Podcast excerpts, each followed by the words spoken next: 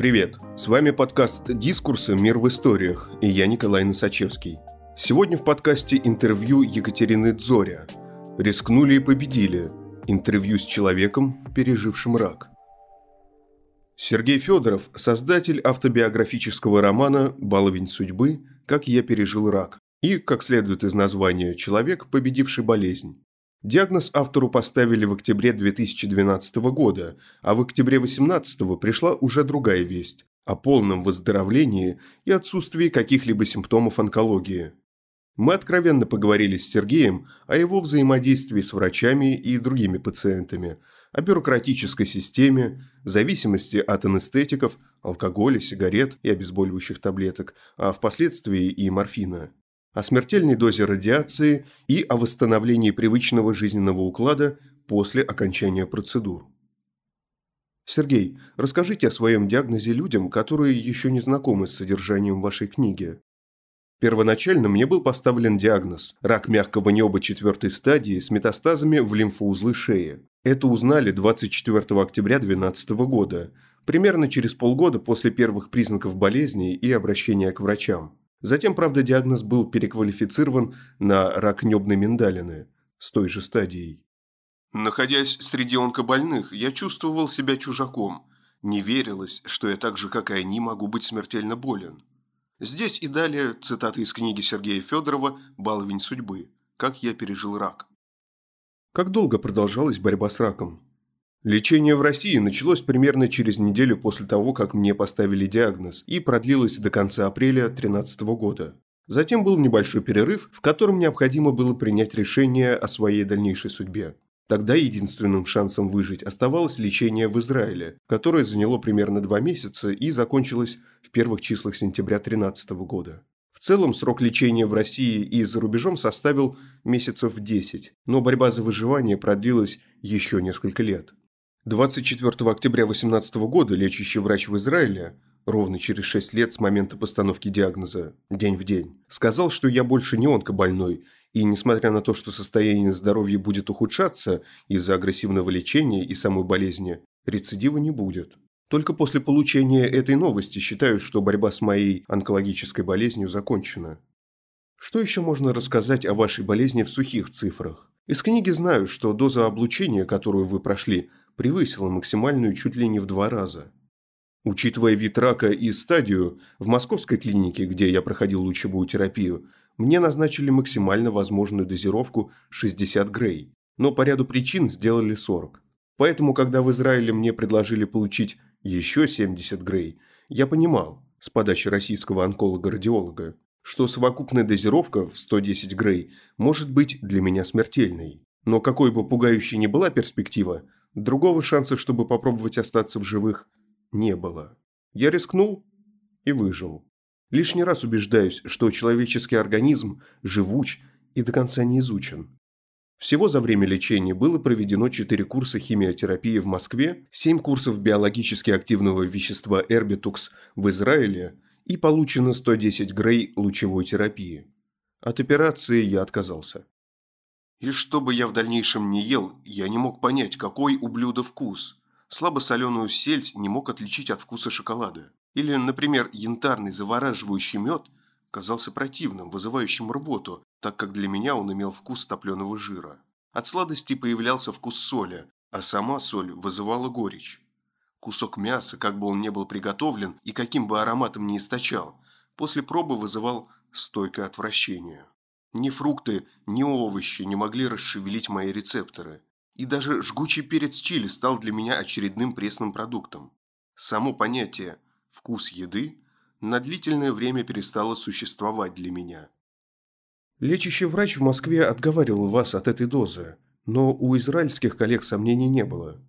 Как вы думаете, почему страх московского доктора не проявился у зарубежных специалистов?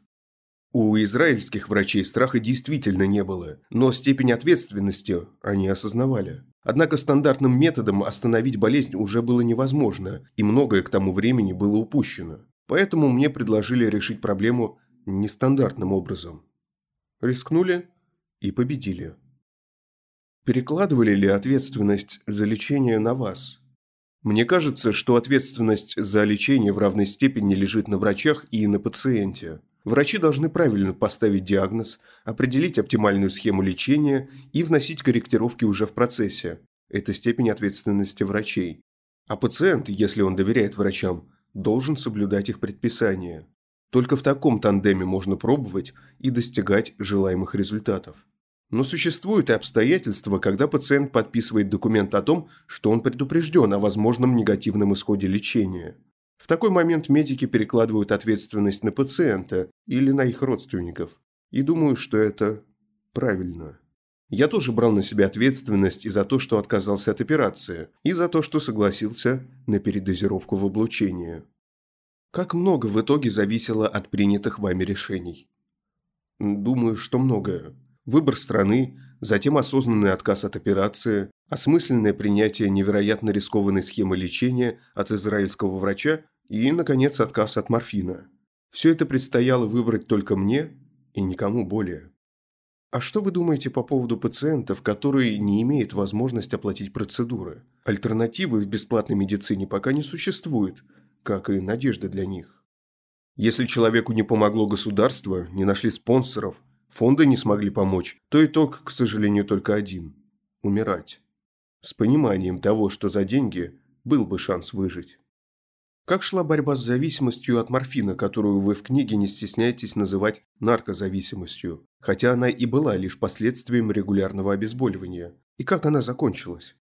Я использовал морфин целых 8 месяцев. Думаю, что в последние месяц или два я мог бы не применять его. К тому времени боли были более-менее терпимыми, а вот страх отказаться от морфина был велик. Но к марту 2014 года пришло внутреннее осознание того, что надо строить свою жизнь без него. К моему счастью, мне это удалось сделать. Беспокоила и не отпускала другая проблема, с которой мы столкнулись – моя наркозависимость. К концу года все мои выходы из дома напрямую зависели от пластыря с морфином. Из трех суток, на которые он был рассчитан, действия хватало часов на десять. Моя жизнь после отказа от морфина превратилась в сущий ад. Месяца полтора прошли как в тумане, как в кошмарном сне или фильме ужасов. Ощущение того периода точно и достоверно передает выражение. Меня колбасило не по-детски. Страшные ломки наркомана с восьмимесячным стажем определяли все мое поведение. Они искажали видение и ощущение окружающего мира. Нервные срывы для меня стали обычным явлением. Успокаивающие и болеутоляющие препараты, которые были нам доступны, не давали желаемого эффекта, они были как дробина слону. Не помогало ничего. Выкручивало все суставы, особенно доставалось ногам. Все мое нутро выворачивало наружу. Боль причиняла нестерпимые страдания, от которых я с дикими стонами крутился в постели. Эта круговерть периодически сменялась на полное обездвиживание. Впоследствии другие обезболивающие или прочие лекарства не вызывали подобные негативные реакции? Нет, не вызывали, потому что кроме обычных препаратов для обезболивания – кетанол, кетанов – я больше ничего не применял, а эти вещества достаточно слабые для развития зависимости. Старался реже использовать медикаменты, терпеливо переносил возникающие проблемы со здоровьем. Сейчас еще остается необходимость регулярных наблюдений у врача. У онкологов необходимости наблюдаться больше нет. Предложено наблюдение за общим состоянием здоровья, в частности за щитовидной железой и легкими, так как существует вероятность заболевания раком этих органов. Что подтолкнуло вас на создание книги? Когда я закончил лечение, слух о том, что мне удалось выжить, довольно быстро распространился среди знакомых, а через них информация дошла до неизвестных мне людей.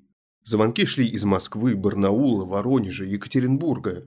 В какой-то момент после постоянного общения я понял, что моих товарищей по несчастью и их родственников интересует, как мне удалось выжить при четвертой стадии рака.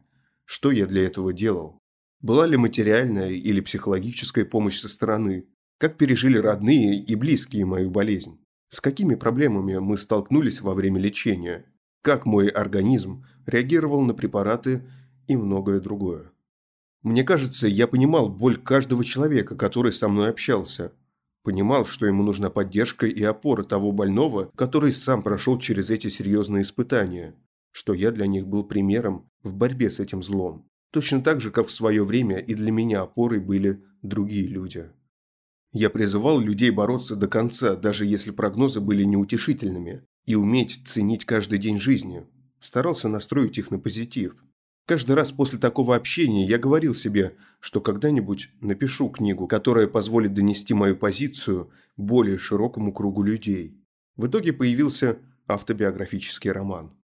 Примерно с середины лечения появились и другие проблемы. Под воздействием лучевой терапии появились первые признаки ожогов на шее, боли в горле, что серьезным образом затрудняло процесс глотания. Перестал нормально открываться рот. Челюсть сковала так, что невозможно было даже вставить ложку с едой, а продолжающиеся проблемы с кишечником дополнительно отравляли организм токсинами. Любые продукты и даже обыкновенная вода вызывали тошноту и рвоту. Противорвотные таблетки, которые я употреблял, были малоэффективны. Я отказался есть и пить, и только под сильнейшим нажимом Людмилы с трудом соглашался на маленькие порции. С момента выхода «Баловини судьбы» какие отзывы на книгу вы получили? Все отзывы о книге положительные. Когда я писал роман, я считал, что он будет интересен только для определенного круга людей, онкобольных и членов их семей. Однако книга востребована не только пациентами, онкологами и психологами, но и теми, кто никогда не соприкасался с такой болезнью. Людьми разных профессий, социального положения и разного возраста. Однажды таким здоровым человеком было сказано, что эта книга ставит голову на место. После нее начинаешь по-другому смотреть на жизнь и больше ее ценить. Бесспорно, книга нашла своего читателя – я бы не назвал выпуск книги коммерческим проектом, потому что большую часть тиража все-таки презентует онкобольным и членам профессионального сообщества, борющихся с онкологией. Наблюдаете ли вы стигму болезни в обществе? На мой взгляд, до недавнего времени негативного отношения к онкобольным в обществе не было. Наоборот, в целом сочувствие людям и поддержка тех, кто оказался в сложной жизненной ситуации, заболел раком, прослеживается все четче – за исключением отдельных редких эпизодов.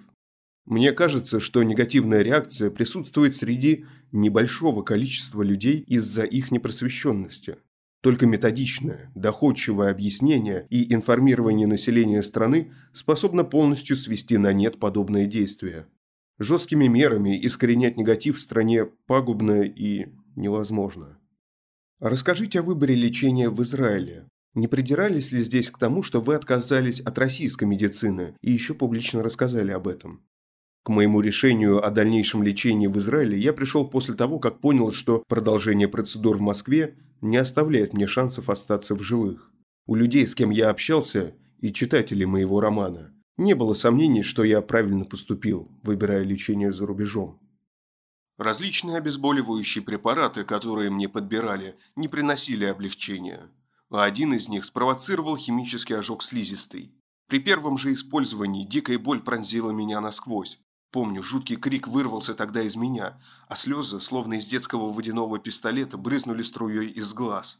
Корчась от боли, продолжая стонать, я судорожно вдыхал обжигающий рану воздух.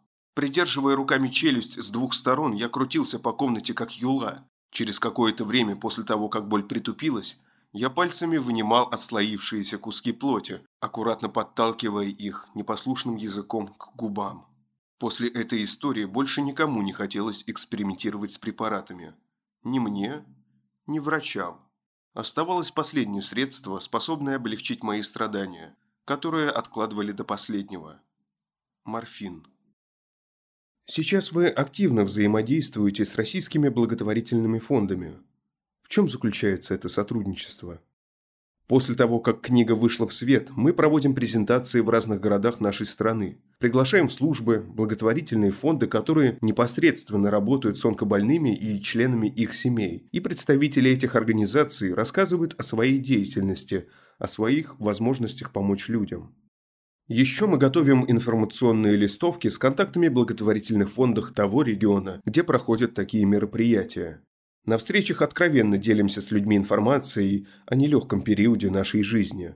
Используем и другие возможности донести до людей, как мы боролись с болезнью. Так, по приглашению руководителей службы помощи онкологическим больным и их близким «Ясное утро», моя жена Людмила, выступала на Всероссийском съезде онкопсихологов на тему «Психологическая поддержка онкобольного в семье».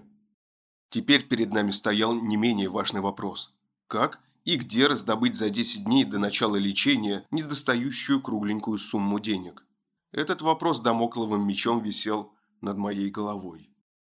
Конечно, борьба с онкоболезнью – это целая система взаимодействий не только в рамках одной страны, но и в мире в целом.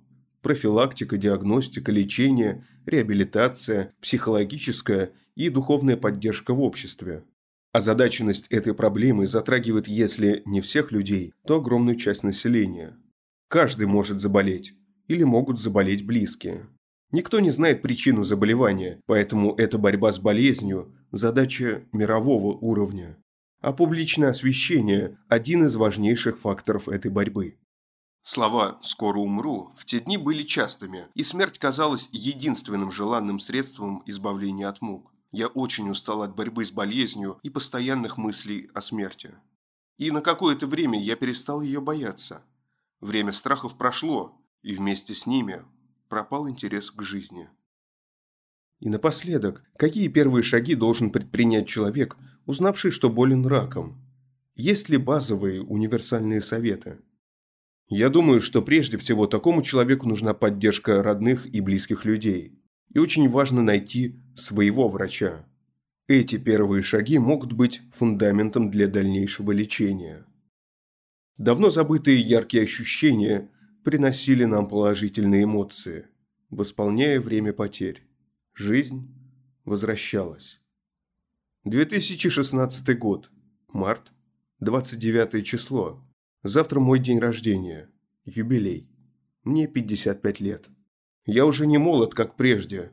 Совсем уже не красавец и слаб физически. Но мой дух не сломлен. Мне через многое пришлось пройти. Я выдержал и выжил. Спасибо, что слушаете нас. Если вам нравится, что мы делаем, подписывайтесь на «Мир в историях». Нас можно найти на всех подкаст-площадках. Там же можно и оценить наш подкаст. И, конечно, присылайте свои истории нам на почту. Дискурс – некоммерческий журнал. Поддержать подкаст можно на нашем сайте. С вами был Николай Носачевский. До встречи через неделю.